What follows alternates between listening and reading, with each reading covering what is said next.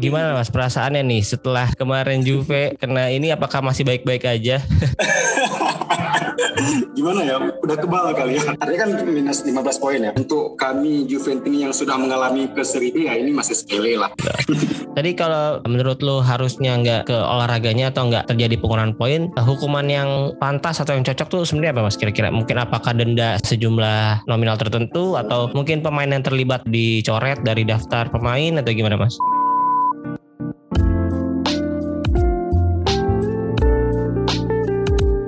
Halo selamat pagi, siang, sore, malam. Kembali lagi di Interisme Podcast Podcast yang bahas berita-berita seputar Inter Yang dikutip dari sosial media dan portal-portal berita olahraga. Halo apa kabar teman-teman Interisti semua? Saat ini Inter belum mulai bermain lagi ya Setelah kemarin. Akhirnya kita berhasil menang lagi Lawan Milan di final Supercoppa Italiana di Arab sana Dengan skor meyakinkan 3-0 Gol dicetak oleh Zeko, Lautaro Martinez, dan yang pertama justru gue lupa siapa ya kemarin ya. Oh di Marco lupa ya, anjir. Di Marco di Marco. Iya. Di Marco. Nah itu harusnya sih lumayan membangkitkan uh, moral dan vibes main-main Inter lagi ya, apalagi menangnya juga lawan tim rival. Jadi semoga semangatnya ke bawah lah sampai Serie A, sampai ke UCL atau Copa nanti. Dan selamat merayakan Hari Raya Imlek juga untuk teman-teman yang merayakan. Semoga di tahun kelinci kali ini posisi Inter juga bisa lompat seperti kelinci ya di klasmen Serie A dan bisa menjadi Kapolista hingga akhir musim. Amin. Aminin aja dulu. Nah, seperti yang kalian lihat di thumbnail cover episode kali ini, gue kembali mengundang teman baru gue nih, teman yang seorang Juventini, karena kan akhir-akhir ini ada berita tentang Juventini yang sangat apa ya, menggemparkan lah bisa dibilang begitulah di ranah sepak bola Italia bahkan Eropa gitu. Karena ada sebuah kasus yang menjerat tim mereka, bahkan sebenarnya ada mungkin ada tim-tim lainnya ya, cuman kali ini yang sudah difonis itu Juventus. Jadi gue mau ngobrol dulu sama salah satu uh, akun Twitter yang pastinya membahas Juve juga nih. Kali ini gue ada Mas Rahmat Taufik atau biasa dipanggil Mas Taufik dari akun Juve Garis Tabah. Halo Mas Taufik. Halo Mas. Apa kabar Mas? Sehat, Alhamdulillah. Terima kasih undangannya Mas. Iya iya, makasih banyak juga udah mau uh, hadir nih. Uh, ya, untuk... sebuah kehormatan bisa berbicara di podcast Interisma. ya, nih Mas Taufik, gimana Mas perasaannya nih setelah kemarin Juve kena ini apakah masih baik-baik aja? gimana ya? Udah kebal kali ya. Udah, udah kebal kali artinya kan minus 15 poin ya. Uh-uh. untuk kami Juventus yang sudah mengalami ke Serie B ya ini masih sepele lah. Hmm gitu.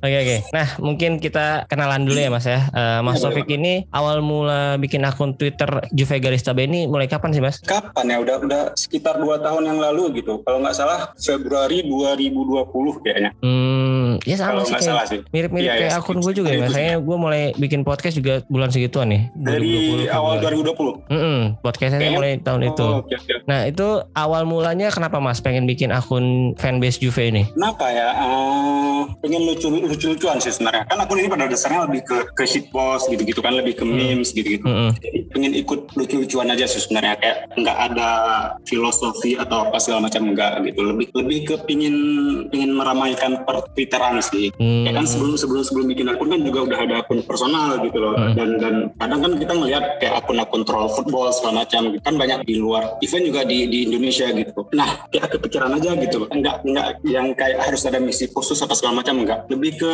pengen shit post aja gitu. Lebih ke um, sarkasme mungkin lebih ke shit post memes dan dan sebagainya gitu. Lebih ke itu sih kayaknya. Hmm oke okay, oke. Okay. jadi ya emang karena suka browsing di sosial media jadi sekalian ya, aja ya benar, bikin posting-postingan yang tentang klub yang Mas Topik suka gitu ya, ya. benar meramaikan per Twitteran aja gitu loh. Dan sekarang followersnya udah 2000-an nih, udah lumayan banyak. Bahkan lebih banyak. Enggak, enggak, enggak, saya juga nggak terlalu aktif gitu. Artinya kalau misalnya dibilang akun ini di build-nya itu awal tahun 2020, nah sekarang kan udah hampir tiga tahunan berarti ya. Mm-hmm. Dengan hampir tiga tahun, uh, total tweets ya kalau nggak salah itu sekitar 6 ribuan, berarti kan nggak terlalu cerewet juga gitu loh. Jadi ya ya cuma waktu-waktu iseng aja gitu mas. Oke, okay. nah kalau kita tarik mundur lagi nih, awalnya gimana bisa suka atau bisa jadi fans Juve ini? Gimana ya? Mungkin sama kayak orang-orang ya. Kita nggak nggak nggak memilih klub yang kita suka gitu loh. Hmm. Klub itu yang memilih kita gitu. Hmm, setuju, setuju. It, it, just it just happen gitu. Ketika pada awalnya nonton bola ya, ya nonton mungkin nonton nonton pertandingan yang muncul di TV aja gitu kan. Hmm. Cuman kan buat generasi yang nonton yang nonton bola di awal tahun 2000-an yang tayang di TV nasional itu kan memang Liga Italia gitu. Hmm. Dan it just happen gitu loh. Uh, nonton banyak pertandingan, nonton Inter juga, nonton Milan, nonton Lazio, nonton Fiorentina dan sebagainya. Ya pada akhirnya kemudian lebih tertariknya ke Juventus gitu. Ya nggak ada alasan khusus ya mas. Karena pada awalnya saya rasa mungkin semua orang juga sama gitu. Menonton hampir semua pertandingan kan, menonton hampir semua klub gitu kan. It just happen gitu. Kamu kamu suka ke satu klub dan dan just it gitu. Nggak kayak ada alasan khusus yang yang membuat jatuh cinta ke ke satu klub. It just happen gitu loh mas. Mm-hmm. Itu tahun berapa ya mas? Mulai akhirnya mentasbihkan diri. Ah suka nih gue suka sama tim yang ini nih. Kayaknya awal 2000-an deh. Awal 2000-an, oke. Okay. Uh, mas aja yang Liga Italia gitu kan. Mm-hmm. Eh, termasuk saya suka Scada Piero pada saat itu Netflix dan sebagainya gitu. Buffon. Kalau harus menyebut tahunnya saya nggak nggak ingat secara spesifik gitu. Mungkin di awal 2000-an. Oke. Okay. Terus hmm. ada nggak satu nama yang benar-benar bikin akhirnya memutuskan suka sama Juve gitu? Satu nama yang jadi first love-nya lah. Del Piero sih kayaknya. Oh, Del Piero ya. ya umum seperti pada umumnya ya. Uh, fans-fans Juve juga suka, banyak hmm, yang kalau kalau misalnya generasi kita ya, generasi kami terutama, huh? orang suka Roma misalnya karena Totti, orang suka huh? Juventus misalnya karena karena Del Piero, orang suka uh, Milan misalnya karena Maldini dan sebagainya. Jadi kayaknya umum untuk generasi itu kali ya. Oke, okay. berarti ketika Del Piero akhirnya waktu itu memutuskan pindah, kecewa nggak? Atau ya bukan pindah sih waktu itu di, uh, dilepas hmm, ya, di, dilepas, dilepas oleh Juve ya? Hmm, 2012 itu ya. Hmm. Itu kan udah udah udah maksudnya udah cukup jauh dari sejak pertama kali start klub dan artinya ya udah udah secara umur juga juga udah lebih dewasa. Ya mungkin ada kecewanya, tapi ya ya sudah bisa melihat bahwa bahwa sepak bola adalah hal yang bukan melulu soal personal gitu loh. Hmm. Ini hmm. ini ini adalah hal yang profesional yang yang sudah sewajarnya terjadi gitu. Dan buat saya pribadi, saya berusaha untuk melepaskan interest-interest yang personal gitu loh bahwa bahwa mungkin ini mengecewakan iya, tapi ini inilah yang harus terjadi untuk sebuah klub gitu loh. Jadi lebih ke hal seperti itu sih mas. Hmm, jadi emang saat itu dan mungkin dari awal mungkin udah emang udah yang penting Juve-nya nih bukan pemainnya gitu ya, bukan personal pemainnya gitu. Jadi mau siapa pun hmm. mainnya tetap pokoknya gue sukanya Juve gitu ya Mas ya. Iya, walaupun nggak bisa dipungkiri bahwa kita kan manusia punya punya keterikatan personal ya. Hmm. Ya ada rasa kecewanya misalnya, uh, ada rasa ada rasa nggak pengen hal itu terjadi misalnya. Hmm. Tapi ketika itu terjadi dan kemudian kita bisa melihat hal yang lebih besar dibanding interest personal dia, ya kita bisa menerima dengan dengan lebih lebih lapang gitu loh lebih bisa diterima gitu acceptance-nya itu lebih lebih dapat dibanding harus menangisi hal-hal yang yang harusnya nggak nggak perlu dibawa ke hal yang personal gitu ya kalau boleh tahu awal-awal hmm. 2000-an itu ketika Mas Taufikin suka sama Juve itu di usia berapa ya Mas ya? Hmm, 10 tahunan atau belasan gitu? Akhir-akhir SD kali kelas 5 kelas, kelas 5 atau kelas 6 SD ya sekitar itu ya sekitar 10 11 lagi ya berarti ya. hmm. ya nah itu sempet nggak istilahnya mungkin melirik klub lain nih kan selain Juve mungkin waktu itu yang lagi berjaya juga ya memang Juve sih tahun-tahun itu cuman hmm. Liga Inggris atau liga-liga lainnya ada nggak tapi, tapi di, di tahun itu sebenarnya cukup uh, Liga Italia cukup berimbang sih uh, hmm. Milan terutama ya. hmm. kalau Inter kan mungkin pas, pas waktu sendiri agak-agak agak sedikit down gitu agak uh bukan di eranya gitu loh hmm. tapi untuk saya pribadi gitu saya termasuk salah satu uh, orang yang justru sebelum uh, suka Juventus justru di prefer ke Inter Milan gitu loh agak berbanding terbalik dengan kebanyakan hmm, uh, gitu ya. Juventini gitu. Saya ingat di tahun-tahun itu masih lumayan suka nonton pertandingan Inter gitu. Kemudian juga ada masanya ketika ketika di Indonesia itu tayang uh, Liga Jerman, saya hmm. juga lumayan suka Werder Bremen gitu. Kemudian juga sempat ada tayang Liga Spanyol, saya sempat suka Valencia gitu. Cuman pada akhirnya ya kembali ke Juventus ya. Hmm, seperti, jadi. seperti yang kita bilang tadi kan bahwa bahwa kita nggak memilih kan klub yang memilih hmm. kita gitu kan. Walaupun agak lebay sih. Enggak setuju mas. Gue juga kayaknya sama kayak mas Topik. Jadi kayak Inter yang yang emang nggak bukan gue yang memilih Inter gitu. Jadi hmm. emang kayak takdir lah. Ya udah semesta hmm. mendukung lah. Karena gue juga awalnya dari main bola tuh dari main game justru dari main oh, game okay. Winning Eleven dulu. Nah gue waktu itu main Winning Eleven tuh uh, zamannya tuh masih PS1 ya. PS1 itu hmm. sih yang hmm. ori itu bahasa Jepang. Jadi gue nggak tahu oh, iya, pakai iya, tim tim apa. Mm -mm. Jadi tim yang gue pakai tuh nggak tahu apa namanya. Hmm. Eh ternyata tim itu Inter Milan. Oke oke oke. Dan beranjak uh, agak besar gitu main bola. sebentar RT turnamen hmm. menang juara satu dapat jerseynya Inter Milan. Jadi kayak emang udah ditakdirkan gitu lah jadi fans Inter. It just, happen gitu mas. Iya benar-benar sepakat sih. Nah oke okay, kalau kita balik lagi ke Nowadays nih yang hari hmm. ini seperti yang kita udah tahu ya hari Minggu kemarin kalau nggak salah ya eh, beritanya hmm. muncul kalau Juventus diberikan hukuman pengurangan poin 15 ya. uh, karena ya tersandung oleh kasus plus Valenza. Pemalsuan laporan keuangan. Nah tadi mungkin tanggapan lu hmm. sebagai Juventus ini udah udah biasa ya masih nggak terlalu inilah menurut lu gimana? Terlalu kaget sih sebenarnya. Terlalu kaget ya? Uh, nggak terlalu kaget karena sebenarnya ini kan juga bukan hal yang baru kan. Berita-berita tentang ini kan udah udah beredar sejak paling kurang sejak sejak tahun lalu lah gitu. 2021 sempat sempat ramai juga gitu. Jadi uh, buat saya bukan hal yang terlalu mengagetkan gitu loh. Walaupun ya ya tetap seperti yang kita bilang tadi bahwa ketika itu terjadi ketika pengumumannya disampaikan ya tetap agak kecewa sih. Cuman ya ya nggak begitu mengagetkan gitu loh. Karena udah didengar-dengar sebelumnya juga gitu. Udah be prepared juga sebelumnya gitu. Hmm, kalau dari ini kan gua kan uh, kolamnya hmm. mungkin kolam fans-fans Inter nih. Kalau hmm. Mas Taufik kan hmm. mungkin circle-nya juga ada fans-fans Juve juga banyak pastinya ya, kan. Bener. Nah kalau dari fans-fans Juve yang lain kira-kira gimana Mas? Um, saya nggak nggak nggak terlalu tahu teman-teman yang lain ya. Maksudnya di di luar circle di akun saya sendiri gitu maksudnya. Uh-huh. Karena saya juga nggak bergabung dengan uh, dengan apa dengan komunitas dan sebagainya gitu loh. Uh-huh. Jadi uh, circle circle pertemanan Juventusnya ya ya circle pertemanan yang sering nimbrung di di di akun garis tabah kan. Uh-huh. Teman-teman yang yang ada di situ justru sebenarnya hampir mirip dengan saya sih. Kayaknya nggak terlalu kaget dengan pengumuman itu sih sebenarnya gitu loh. Kayaknya mungkin juga udah sedikit banyak udah udah tahu perkembangannya gitu loh dan nggak begitu kaget ketika pengumuman itu akhirnya disampaikan. Walaupun saya juga membaca beberapa teman-teman yang mengeluhkan hakim dan jaksa atas tuntutan yang diajukan ke Juventus kan. Tapi itu hal yang biasa lah. Uh, ekspresi kekecewaan yang yang normal saya pikir. Walaupun juga nggak sepenuhnya mengagetkan gitu loh mas. Uh-huh. Karena ada beberapa, uh, gue follow beberapa akun fanbase klub lain juga kayak Juventus ini. Uh-huh. Gue ada teman podcast juga waktu itu sempet ngobrol sama Mas Tio dari Signora Podcast. Kalau Mas Taufik uh-huh. pernah dengar mungkin Signora ya, Podcast benar. itu uh, tentang Juve podcastnya. Nah itu kemarin dia ngepost dan posting episode baru gitu. Terus di caption di caption podcastnya tuh ada Amici de Nesuno. Itu artinya apa mas? Amici de Nesuno. Enggak tahu.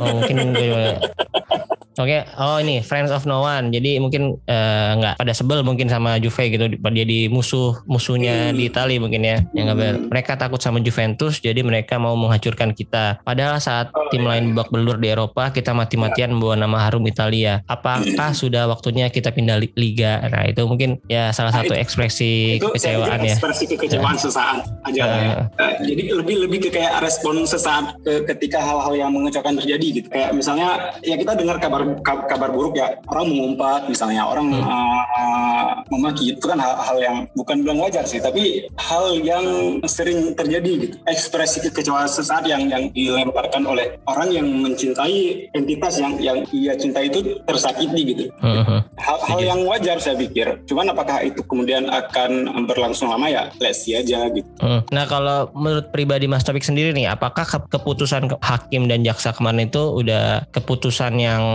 fair dalam tanda kutip atau sebenarnya itu yang nggak nggak harus nggak harus kayak gini gitu loh. Kalau menurut Mas Taufik gimana? Yang pertama gini, pertama saya nggak nggak nggak mewakili perspektif siapa pun di luar sana gitu ya. Saya hmm. mewakili perspektif saya pribadi aja. Hmm. Uh, pribadi aja. Saya nggak ingin denial gitu. Saya nggak ingin nggak ingin uh, mengatakan bahwa ini tidak tidak benar dan tidak terjadi gitu. Jadi bahwa putusan ini terjadi ya otomatis memang sudah ada kecurangan di sana. Memang sudah memang sudah ada financial fraud di sana gitu. Kan nggak nggak semata-mata langsung ujuk-ujuk uh, dapat hukuman tanpa tanpa ada kesalahan gitu. Hmm. Saya percaya bahwa bahwa memang ada ada financial fraud gitu. Cuman apakah kemudian ini fair atau enggak itu adalah hal yang lain gitu loh. Karena apalagi melihat bahwa kasus ini terjadi bukan hanya kepada Juventus. Kasus ini juga menjerat tim-tim yang lain kan. Hmm. Kalau misalnya kita mengikuti perkembangan kasus ini kan juga ada beberapa tim lain tim lain yang disangkutkan dengan dengan dugaan yang serupa gitu loh.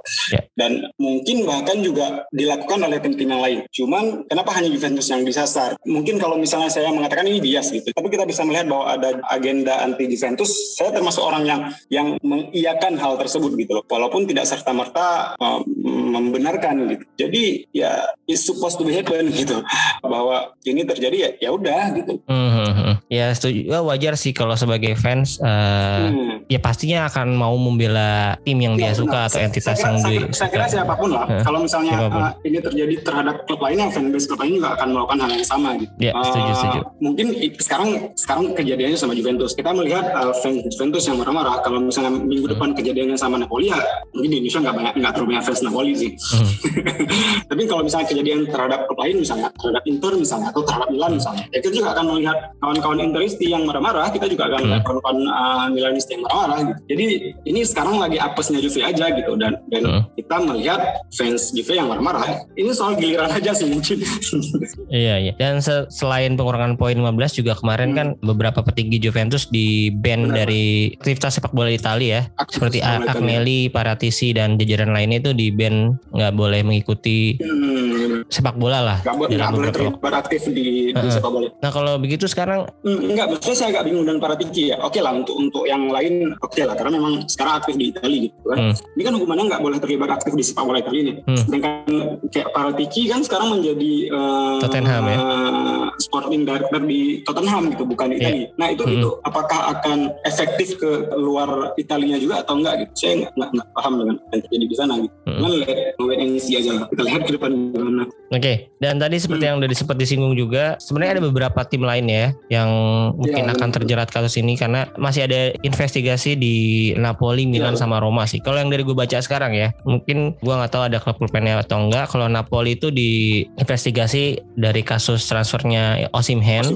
Kalau Milan yang Bonucci, kalau Roma itu yang Pellegrini. Nah, nah itu ya, kalau sejauh ini sih gue kalau dari karena gue circle-nya atau following followingnya itu fans fans Inter sejauh ini belum ada nih yang tentang hmm. Inter nih sebenarnya ya gue nggak juga nggak tahu sih mungkin ada beberapa transfer transfer yang dalam tanda kutip ya apa ya transfer transfer yang uh, yang kan kita tahu sendiri BP Marota uh, terus Inter juga kalau beli pemain tuh nyicil mulu terus jarang yang langsung beli cash jarang beli main mahal-mahal. Ya mungkin salah satunya gara-gara itu kali ya karena nggak punya duit untuk beli pemain. Cuman sih ada ada satu uh, transfer yang mungkin akan dicurigai mungkin ya transfernya Andrea Pinamonti ya. Mungkin itu hmm. agak sedikit ngakalin karena dia dijual ke Genoa dengan duit 18 juta terus akhirnya di buyback lagi 22 juta ya mungkin gua nggak tahu itu udah sesuai dengan aturan yang benar atau enggak. Italia ini agak aneh sih memang agak agak negara mafia sih memang. Ya kita tahu kita tahu reputasi Italia lah ya. Kita tahu reputasi uh, setelah mengikuti Liga Italia setidaknya belasan tahun ya kita hmm. kita, kita tahu bagaimana uh, klub-klub di Italia Iran seperti itu kita sudah membaca banyak sekali fraud-fraud yang terjadi di Italia banyak sekali hal-hal yang hal-hal yang di luar aturan hukum yang sebagaimana harusnya berlaku gitu hmm. dan, dan kayaknya orang Italia memang cukup expert dalam hal ini cukup ahli dalam hal ini gitu iya tapi ya, ya. harapan gue juga kalau misalnya ternyata tim-tim lain tersebut beneran melakukan financial fraud itu gue setuju sih kalau untuk dikasih hukuman juga ya bahkan hmm. kalau itu pun Inter ya, ya benar. Uh, Inter atau tim-tim yang gue sebutin tadi itu kalau beneran memang melakukan itu gue sangat setuju kalau diberikan hukuman yang sama. Mungkin uh, pengurangan poinnya yang beda ya karena mungkin jumlahnya berbeda juga sama Juve. Hmm. agar ya ke depannya nggak terjadi lagi hal-hal semacam ini. Walaupun mungkin akan sulit untuk dihindarkan ya semoga aja bisa dikurangi lah minimal. Tapi, eh, dari sudut pandang saya pribadi ya sebenarnya agak agak aneh gitu. Ini kan untuk kasus yang kemarin gitu. Kasusnya kan financial fraud gitu. Mm. artinya pemalsuan laporan keuangan yang terlibat adalah perusahaan. Mm. uh, perusahaan publik gitu uh, mm. tapi yang di yang yang yang dihukum adalah uh, ya? aktivitas olahraganya mm. gitu mm-hmm. artinya bukan bukan bukan perusahaan publiknya tapi aktivitas olahraganya yang yang mana itu adalah seharusnya adalah dua hal yang berbeda gitu loh mm-hmm. Tapi ya ya kita nggak tahu apa yang terjadi gitu. Karena karena uh, kalau misalnya mengikuti selentingan selentingan yang beredar di, di Twitter misalnya atau selentingan selentingan yang sering dibahas oleh pandit misalnya atau jurnalis-jurnalis sepak bola di Italia misalnya ya uh, jauh sebelum uh, keputusan ini di, diambil memang ada pengarahan untuk untuk ke arah situ gitu loh. Ada kecenderungan untuk mengarahkan memang hukumannya harus harus kalau misalnya tidak bisa didegradasi ya minimal pengurangan poin. Walaupun seperti sekali lagi seperti yang kita katakan tadi uh, adalah bahwa harusnya jika jika ini adalah pelanggaran financial fraud yang berhubungan hmm. dengan perusahaan publiknya, hmm. harusnya jangan jangan uh, poin ya olahraganya yang dihukum hmm. gitu. Tapi I don't know, uh, saya nggak nggak tahu bagaimana kemudian kasus ini akan berlanjut karena toh untuk Juventus katanya masih masih ada empat kasus lagi ya. Wah, gue belum tahu tuh ya, justru ya, karena masih masih ada empat kasus hmm. lagi dan dan mungkin akan ada persidangan persidangan selanjutnya. Dan mungkin ini baru sebatas permulaan gitu. Hmm. Ya. Tadi kalau menurut lo harusnya nggak ke olahraganya atau nggak terjadi pengurangan poin, hukuman yang pantas atau yang cocok tuh sebenarnya apa mas kira-kira? Mungkin apakah denda sejumlah nominal tertentu atau mungkin pemain yang terlibat di transfer itu dicoret dari daftar pemain atau gimana mas? Ya, mungkin lebih ke ini sih, mungkin lebih lebih ke pidana kepada pelaku fraudnya barangkali. Artinya siapa siapa yang yang terlibat dalam fraudnya itu gitu, gitu loh. Kan ini ini terlibat direksi perusahaan katakanlah misalnya. Mm -hmm. Ya ya mereka yang disasar kan harusnya. Mm -hmm. Tapi ya saya juga nggak nggak nggak terlalu paham gitu. Uh, dalam artian bahwa nggak terlalu memahami seluk beluk di sana gitu dan ya saya pikir apa pun yang terjadi ya udah ya udah aja lah gitu. Terus seperti yang Mas Taufik di akun Juve Tabah pernah tweet kalau ya ini mungkin meme aja ya kan waktu itu nyebut kalau lagi latihan nonton Juve di Serie B lagi nih. nah itu ketika tahun 2006 Juventus uh, main di Serie B, Mas Taufik tuh tetap nonton nggak waktu itu? Enggak lah, karena nggak ada siarannya juga kan. Iya, yeah, nggak ada ya, akses ya. kan pilihan uh, menonton bola masih sangat terbatas gitu. Kalau hmm. misalnya nggak disiarkan televisi ya kita menonton di mana gitu. dengan sekarang yang kami kan serba digital kan. Jadi cuma paling cari-cari koran bola gitu, hmm. tabloid bola gitu. Dan itu pun nggak kecil. Di tabloid bola itu biasanya di tahun-tahun sebelumnya kan hmm. biasanya space untuk Juventus cukup besar gitu. Hmm. Jadi setelah turun ke Serie B paling cuma satu sudut di, di, di bawah gitu. Ya masa-masa yang frustasi lah. Hmm, tapi kalau nggak salah waktu itu gue dengar dari cerita teman Juventus ini juga saat itu walaupun Juve di Serie B dia masih punya kolom sendiri ya maksudnya yang emang bahas Juve dan Serie B-nya gitu walaupun uh, dia udah terdegradasi ke Serie B ada ada, ada. Hmm. tapi berbeda dengan ketika sebelum itu terjadi gitu. dan itu wajar sih sebenarnya seingat saya ada memang cuman nggak sama space-nya itu udah udah udah beda gitu tapi saya juga nggak nggak yakin apa untuk semua edisi ya karena kan saya juga nggak nggak beli semua edisi gitu. jadi hanya hanya di beberapa edisi tertentu gitu. iya iya kalau yang sekarang gimana nih mas sudah siap lagi belum nih? Tapi gue rasa sih nggak nggak mungkin lah, nggak mungkin sampai ada degradasi sih kalau dari poinnya ya. Cuman nggak tahu kalau karena tadi lu bilang ada kasus-kasus hmm. lainnya, gue nggak tahu nih apakah oh. bisa jadi ada hukuman yang lebih berat dari pengurangan 15 poin apa enggak? nggak tahu juga apakah memang akan ada hukuman tambahan dan, sebagainya gitu. Cuman even jika pun amit-amit itu terjadi ya kayaknya sekarang udah lebih mudah ya. Maksudnya hmm. kalau misalnya pun toh harus nonton seri B ya pilihan streamingnya kan ada gitu. Hmm. seri B itu di ini juga disiarin ya kalau nggak salah. Di Mola ya? Eh Mola? Enggak deh. Iya, eh, enggak enggak tahu enggak tahu. Di nggak pernah, nonton. Ya di Bein Sport tuh pasti ada deh kayaknya. Mungkin ada. Uh-huh. tapi kalau atau di pun, di ala shot lah pokoknya yang ilegal ilegal banyak tuh. Nggak salah ya streaming pasti banyak lah. Iya, terus? kita nggak encourage untuk nonton ilegal streaming gitu. mm-hmm. Nah, terus kalau kita balik ke Serie A-nya nih, sebenarnya hmm. semalam Juve juga habis main kan ya lawan Atalanta dan sayangnya ditahan imbang uh, dengan skor 3 sama. Awalnya sempat kalah dulu 1-0 terus kembalikin 2-1, dibalikin lagi 3-2 dan akhirnya Danilo di menit 65 kalau nggak salah diseriin ya 3 hmm. sama. Iya benar. Nah, berarti ini lagi bener-bener down banget ya Juve-nya ya. Kalah 5-1 dari Napoli, terus terjerat kaos itu, terus Juve-nya kemarin ditahan imbang. Apakah ya. uh, menurut Mas Taufik nih berpengaruh nggak sih hasil kemarin ke permainan Juve yang, yang lawan Atalanta semalam tuh? Keputusannya itu kan berpengaruh nggak? Kalau Napoli kan sebelum sebelum keputusan itu hmm. ada gitu kan, jadi otomatis ya nggak nggak berpengaruh lah. Ya nggak tahu mungkin mereka udah punya feeling bakal dihukum 15 eh, poin jadi ngalahin satu yang nggak tahu ya. Hmm. Uh, Cocok logi ya. tapi maksudnya tapi maksudnya itu kan terjadi sebelum pengumuman itu gitu loh. Hmm. Jadi uh, ya harusnya nggak ada hubungannya sama sekali. Hmm. Untuk pertandingan tadi malam ya saya nggak tahu apakah ini memang akan ada apakah ada efek psikologis atau enggak gitu. Cuman saya pikir dalam beberapa pertandingan sebelum pertandingan semalam gitu. Hmm. Artinya dalam beberapa ter, dalam beberapa match terakhir melawan Atalanta Juve selalu kesulitan gitu. Hmm. Jadi hal hal yang wajar kalau misalnya tadi malam juga Juve mengalami kesulitan gitu loh. Saya nggak nggak berpikir efek psikologis ke sana walaupun kemungkinan itu juga akan selalu ada. Tapi memang ada atau tidak ada kasus itu Atalanta selalu menjadi lawan yang sulit sih gitu. Terutama dalam beberapa tahun terakhir gitu. Hmm. Sejak era ke kebangkitan Atalanta kan. Iya, iya. Setuju, setuju. Dan berarti Juve itu kan kemarin sebelum kalah Napoli juga streaknya cukup bagus ya 8 kali streak 8 kali clean sheet. Ya, itu gua rasa awalnya eh, nih kayaknya Juve bisa juara lagi nih diem-diem nih dengan Allegri-nya yang benar-benar pragmatis gitu. Dan ya punya uh, inilah punya kalau waktu itu gue sempat ngobrol sama Mas Tio dari Singular Podcast ya punya anti apa ya pokoknya bisa nge-counter strategi lawan lah intinya. Dia tuh pintar dalam hal itu. Iya benar. Benar. Dengan saya sepakat, saya sepakat dengan itu sih sebentar. nah dengan kejadian sekarang apakah Juve masih bisa fokus di Serie A-nya atau kira-kira mereka udah mengalihkan ke trofi lainnya nih karena masih ada Copa sama Europa League yang uh, peluangnya juga besar untuk dimenangi gitu. Kalau apa Liga udah otomatis dicoret ya, udah pasti dicoret lah itu dengan dengan dengan kejadian seperti sekarang.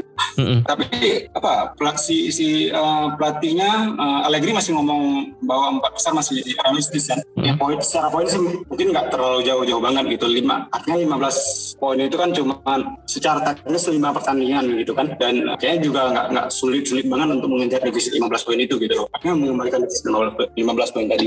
Untuk persaingan juara otomatis sudah udah dicoret. Walaupun saya rasa untuk ke zona Eropa masih memungkinkan itu. Apakah hmm. itu uh, champion Europa League atau bahkan Conference gitu. Di luar uh, liga peluangnya ada, cuman saya nggak nggak nggak yakin Juventus tim yang fokus ke Copa gitu. Artinya track record beberapa tahun ini kan juga menunjukkan bahwa ya kalau misalnya Copa ya ya kalau bisa diambil ya syukur kalau enggak ya juga nggak apa-apa gitu. Hmm. Mungkin lebih ke Liga Eropa kali. Tapi selain itu apalagi yang bisa diharapkan nggak, nggak ada juga gitu.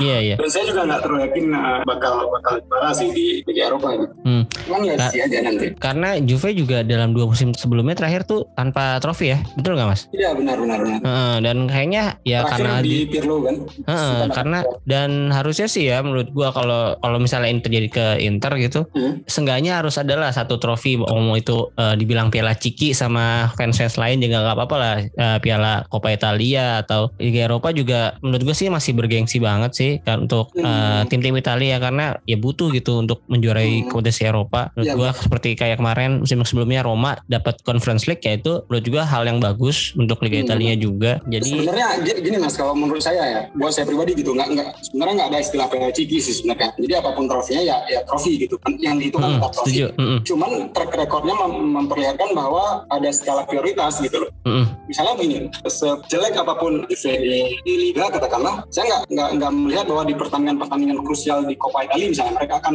turun dengan full tim yang dengan resiko mengorbankan pertandingan di liga misalnya. Seringkali justru uh, Coppa Italia di, digunakan untuk uh, rotasi, main muda ya, yeah. dan sebagainya. Gitu. Jadi mungkin saya nggak tahu apa yang akan terjadi dengan tahun ini gitu. Otomatis ketika peluang menjuarai Coppa, menjuarai uh, liga sudah hampir pasti tertutup kan. Ya kita lihat aja lah nanti. Cuman maksudnya dari track record yang ada saya nggak saya nggak nggak yakin bahwa mereka akan all out benar-benar ke Copa juga gitu. Yeah. Dari dari pengalaman-pengalaman di tahun sebelumnya gitu. Mm-hmm. Walaupun seperti yang kita bilang tadi bahwa tidak ada Piala Ciki kan, mm-hmm. trofi ya, ya trofi gitu. Iya iya, mungkin itu yang belum bisa saat ini dilakukan Inter ya, uh, melakukan rotasi di Coppa Italia karena ya Inter saat ini karena presidennya Steven Zhang mungkin mindsetnya ya semua trofi itu harus dimenangin karena mungkin buat track record dia sendiri sebagai presiden punya trofi yang banyak selama menjabat uh, jadi presiden Inter atau gimana. Jadi sehingga ya rotasi-rotasi yang tadi Juve lakukan yang kayak Juve lakukan tuh untuk main muda atau untuk ya sekedar menjaga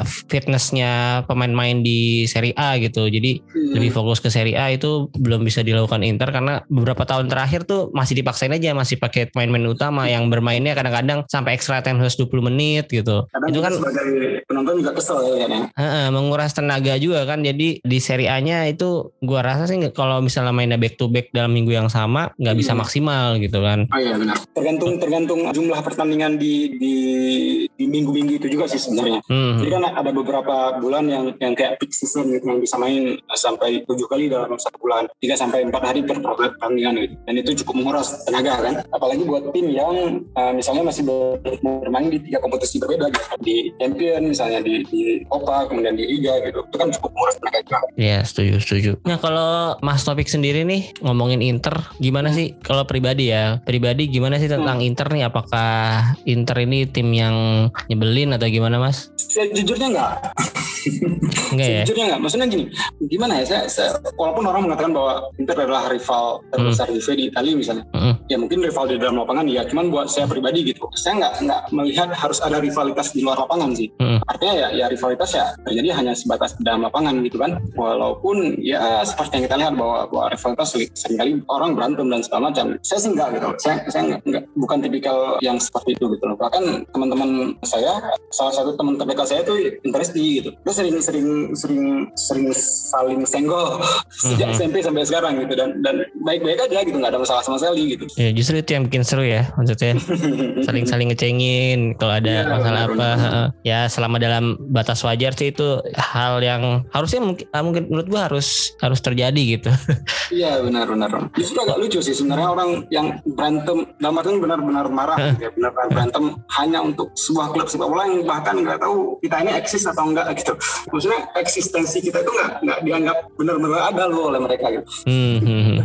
Kenapa harus jadi sub personal gitu loh? Ya, ya. kalau fans fansnya gimana? Kalau fans fansnya di sosial media gitu, kadang-kadang ada yang aneh-aneh nggak atau ada yang sering nyenggol-nyenggol akun garis tabah nggak nih? Hmm, ada sih, cuman ya saya anggapnya lucu-lucuan aja. Never take it personal. Gak pernah saya anggap sebagai hal-hal yang personal. Oh, Oke. Okay, okay. Ya tetap ada aja kan.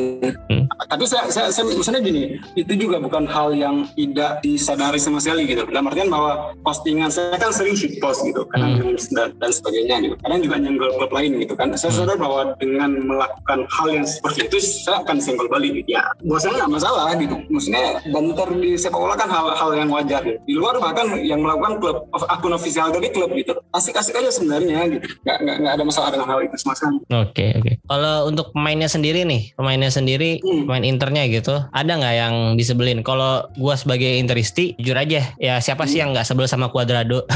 Kalau dalam permainan ya, maksudnya dalam derby d'Italia, hmm. setiap Cuadrado main tuh pasti ada ada kasusnya lah, ada intrik-intrik lah. Dulu sama Perisic, terus ya sampai sekarang juga dia masih sering dimainin kan. Hmm. Tapi kalau menurut gue Cuadrado itu kalau misalnya ke Inter, gue justru seneng. Jadi gue gue memang seneng main itu. Cuman kalau sebagai musuh tuh gue gue ya ya mau nggak mau harus sebel. kalau Mas Taufik ada nggak? Siapa ya? Nggak ada sih ya. Kalau dulu ada sama Materazzi mungkin, Materazzi. Tapi itu pun juga bukan karena karena dia pemain Inter gitu. Hmm. Lebih karena dia nyenggol Zidane sih ya. Hmm. Uh, di luar itu nggak ada. Tapi kalau misalnya pemain Inter yang saya suka itu banyak. Oh banyak ya. Kalau yang disebelin sekarang lagi nggak ada ya, lagi anak-anak baik semua ya.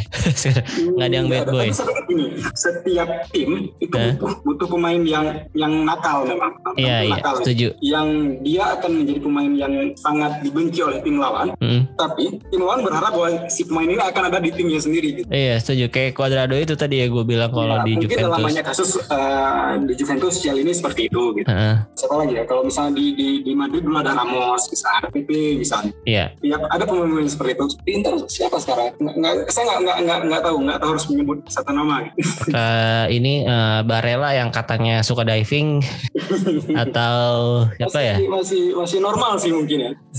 itu kan main games dalam pertandingan hal-hal yang biasa ya. Diving lah, kemudian pura aja tuh buang-buang waktu dan sebagainya. Hmm. Ya hal-hal yang bagian dari pertandingan gitu. Ini mati aja. Oke, okay. terus kan ya kita sama-sama tahu walaupun secara jumlah poin Juve ini kan ini masih tersisa 20 eh 19 lagi ya berarti ya. Kalau dikali 3 poin masih bisa ke 57 poin lah. Bisa lah ngejar Napoli kalau Napolinya nggak menang-menang lah. nah, secara matematis masih masih bisa lah. Nah, tapi kalau secara ya realnya mungkin akan sangat sulit. Hmm. Nah, kalau misalnya Juventus nggak juara atau nggak Scudetto musim ini, Mas Taufik nih lebih relanya siapa yang juara? Pengennya sih Napoli. Ya maksudnya gini, kita melihat Napoli udah udah cukup lumayan konsisten selama hmm. beberapa tahun gitu kan kan nggak pernah sampai di puncak gitu loh mm. selalu mereka mentok di tiga besar empat besar gitu mm. ya akan menjadi hal yang sangat luar biasa apalagi dengan penampilan yang, yang, yang juga cukup bagus konsisten sepanjang musim setidak setidaknya sampai sekarang kan buat Napoli untuk menjadi juara di tahun ini dan ini juga akan menjadi kredit yang pas yang yang tepat untuk pelatihnya gitu loh uh, kita tahu kan pelatih Napoli ya, itu kan udah udah cukup lumayan apa lumayan ya. lumayan ya. punya reputasi yang besar mm. di, di di Liga Italia gitu mm. punya nama besar di Liga Italia gitu cukup sering berada di di zona persaingan juara dan dan nggak pernah juara kan sampai sekarang kan. Jadi akan jadi ending yang indah buat Napoli dan juga buat pelatihnya untuk bisa menjadi Scudetto di musim ini. Walaupun ini masih masih cukup panjang sih sebenarnya perjalanannya. Kita tahu bahwa di tahun-tahun sebelumnya di musim-musim sebelumnya Napoli sering kepleset di sepertiga akhir gitu loh. Mm -hmm. Tapi semoga enggak sih musim ini. Oke. Okay. Jadi lu lebih rela Napoli. Sebenarnya uh, fans Juventus tuh menganggap Napoli rival enggak sih Mas? Karena gua sempat ngobrol sama fanbase Napoli, ya mereka menganggap Juventus tuh hmm. rival, rival mereka. Oh, enggak sih Karena jauh mungkin ya ininya ya. Enggak, enggak, enggak, enggak, enggak rival secara langsung terutama hmm. apa musim belakangan. Artinya begini, secara historis sih enggak, enggak, enggak terlalu gitu. Hmm. Secara historis kan rival Juventus lebih ke Torino misalnya, Inter misalnya, hmm. dan Milan terutama kan. Tapi ya belakangan belakangan udah udah udah lumayan jadi tetangga berisik juga gitu loh. Hmm. hmm, tapi ya seperti tadi bahwa bukan rival secara historis uh, sepertinya atau sebenarnya bukan rival besar lah. Oke okay, oke. Okay. Nah ini pertanyaan terakhir yang selalu gua tanyain ke bintang tamu yang fans rival dari Inter nih mas. Sebutin pemain Inter yang dulu pengen banget dia tuh main di Juventus. Adriano. Adriano ya. Uh. Adriano. Kenapa tuh mas Adriano? Ya powernya kan yang yang OP kan. Iya iya. powernya OP.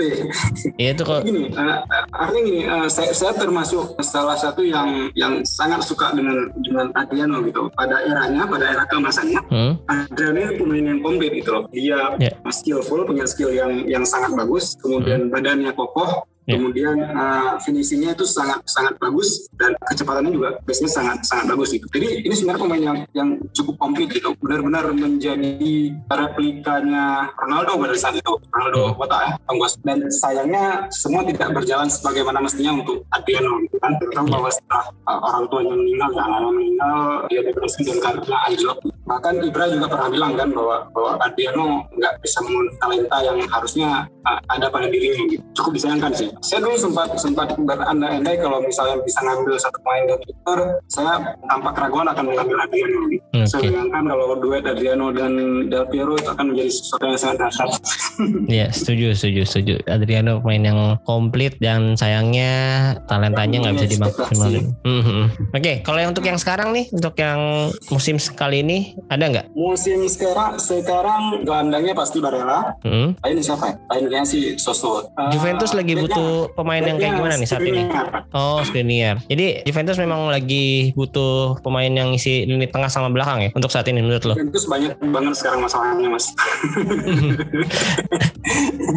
Fullbacknya hancur-hancuran, lini tengahnya juga belum stabil. Banyak lah, banyak banyak banget masalahnya. Terutama di di di, di lini belakang. Fullback dan wingback dua-duanya itu sudah sudah tinggalan zaman, sudah harusnya dihenti dan ini sudah menjadi PR selama beberapa tahun terakhir dan entah kenapa nggak dikenalin sampai sekarang gitu. Hmm, hmm. Bahkan yang aneh juga Cambiaso hmm, kemarin kan ke Juventus tapi dipinjamin lagi. Iya, yang dari ya, Genoa ya, Cambiaso hmm, Genoa ya. Hmm. Iya hmm. benar benar. Kalau Revo, Rovella tuh dipinjamin lagi apa nggak Rovella? Dipinjamin lagi ya benar. Oh, padahal tapi itu itu itu wajar sih, maksudnya itu itu masuk akal gitu. Mengingat dengan slot gelandang yang sangat banyak gitu. Hmm. Walaupun juga permainan juga cukup bagus kan di, di, di klub yang dipinjamin. Maksudnya secara, secara slot pemain itu masuk akal dipinjamin gitu loh. Karena kalau misalnya toh bertahan di Juventus kita nggak nggak akan melihat dia tampil, iya nggak akan melihat dia tampil secara uh, reguler, hmm. reguler gitu. Bahkan dari week in week out kan. Jadi wajar kalau dipinjamin karena slot di lini tengah itu sangat padat. Walaupun padatnya juga nggak bisa dipakai sebenarnya. Hmm. Pogba juga cedera entah dari pertama sampai sekarang belum belum pernah dimainin sama sekali.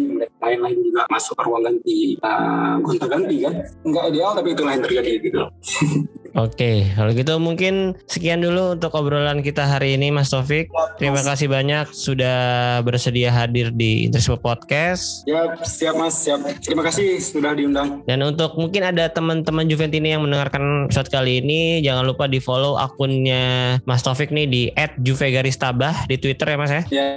Kalau di Instagram ada nggak? Nggak, cuma aktif di Twitter. Twitter ya. Ya silahkan kalian follow di sana ada sheet post tadi yang seperti uh, Mas Taufik Taufik bilang ada meme-meme lucu juga tentang Juve dan Serie A pada uh, umumnya Mas ya. Gak cuma yeah. Juve sebenarnya. Dan menurut gue akunnya lucu makanya gue tertarik untuk mengundang Mas Taufik ngobrol-ngobrol nih. Jadi kayaknya Mas Taufik nih orangnya ya santai lah gitu kalau diajak ngobrol soal sepak bola gitu nggak nggak ngegas nggak kayak ya mungkin kalian banyak yang berpendapat uh, fans-fans Juve itu pada ngegas atau ngomonginnya serius-serius mulu cuman kali ini gue ketemu sama Mas Taufik yang ngomongnya seru banget uh, tentang Juve tentang Serie A.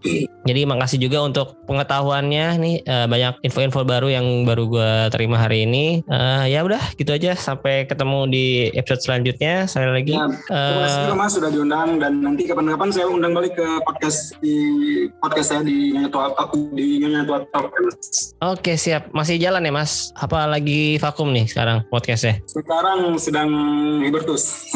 Oh, nanti okay. kita jalan nanti kembali kalau sudah jalan lagi saya sangat uh, tertarik untuk mas Taufik undang. Jadi kita gantian gue yang away ke sana